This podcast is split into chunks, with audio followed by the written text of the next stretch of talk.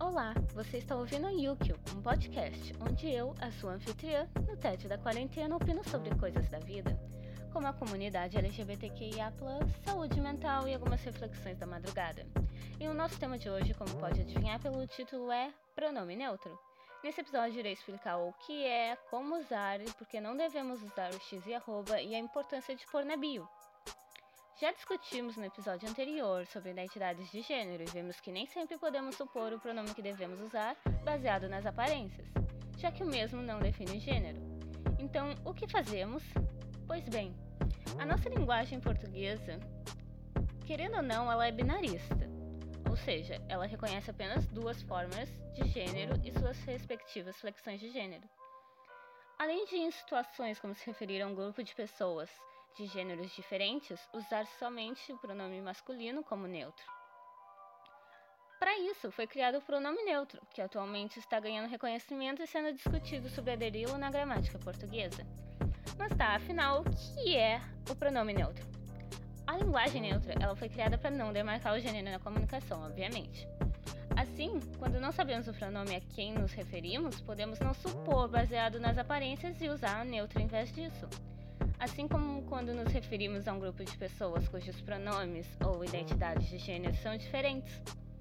Também podendo ser usada como pronome próprio para quem não se identifica ou não se sente contemplado com os pronomes feminino e masculino. Mas lembrando que é sempre educado perguntar o pronome que a pessoa utiliza ou os pronomes, porque podem ser mais de um. Apesar de que muita gente acha que é falta de educação e as pessoas podem se ofender.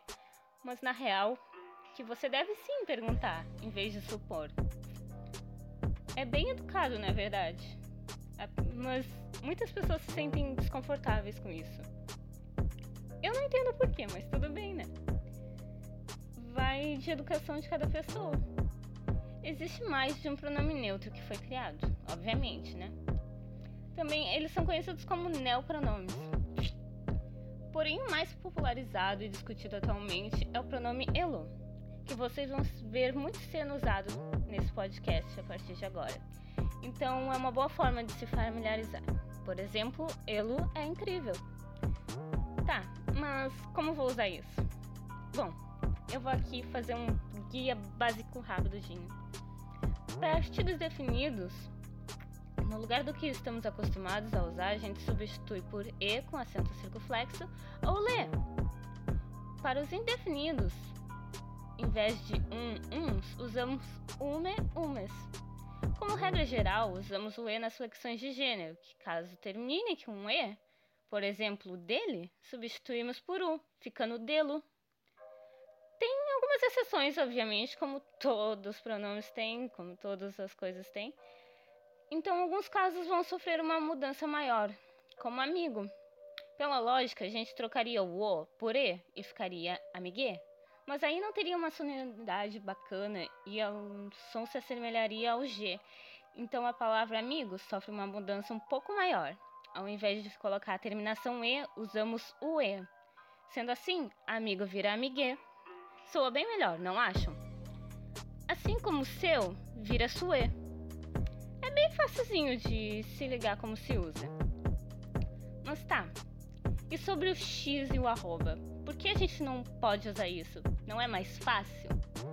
Bom, tem muita tentativa de se usar o X e o arroba para neutralizar. E assim, as pessoas tentam ser mais inclusivos nos seus discursos, mas na realidade, eles não devem ser usados jamais, por funcionarem somente na escrita e serem pronunciáveis, porque os softwares de auxílio à leitura textual usados por disléxicos, cegos e outras pessoas com deficiência visual não possuem a capacidade de leitura de tais caracteres, porque, como dito antes, eles são impronunciáveis. Sendo assim, em vez de ser uma forma de inclusão, acaba sendo mais de exclusão. Conseguiram entender? Então, tem uma coisa muito importante que vale ressaltar, que é pôr o pronome na bio. Bom, por quê?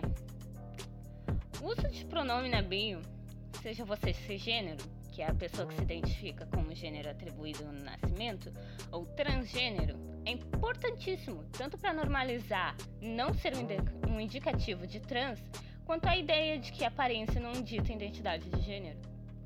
Então agora vocês já sabem o que é o pronome neutro, como usá-lo e por que não usar o x e arroba jamais.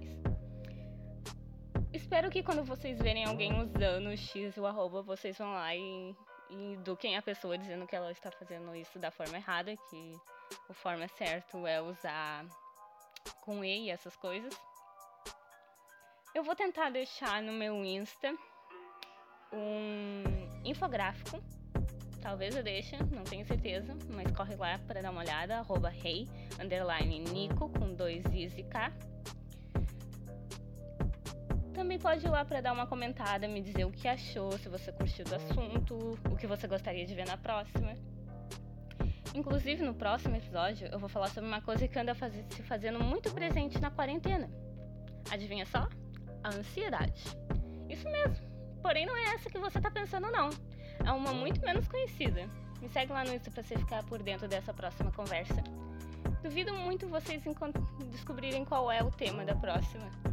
É muito, muito pouco conhecida. Eu não vejo ninguém discutindo. Será que alguém acerta qual é? De algum lugar desse universo, esse podcast.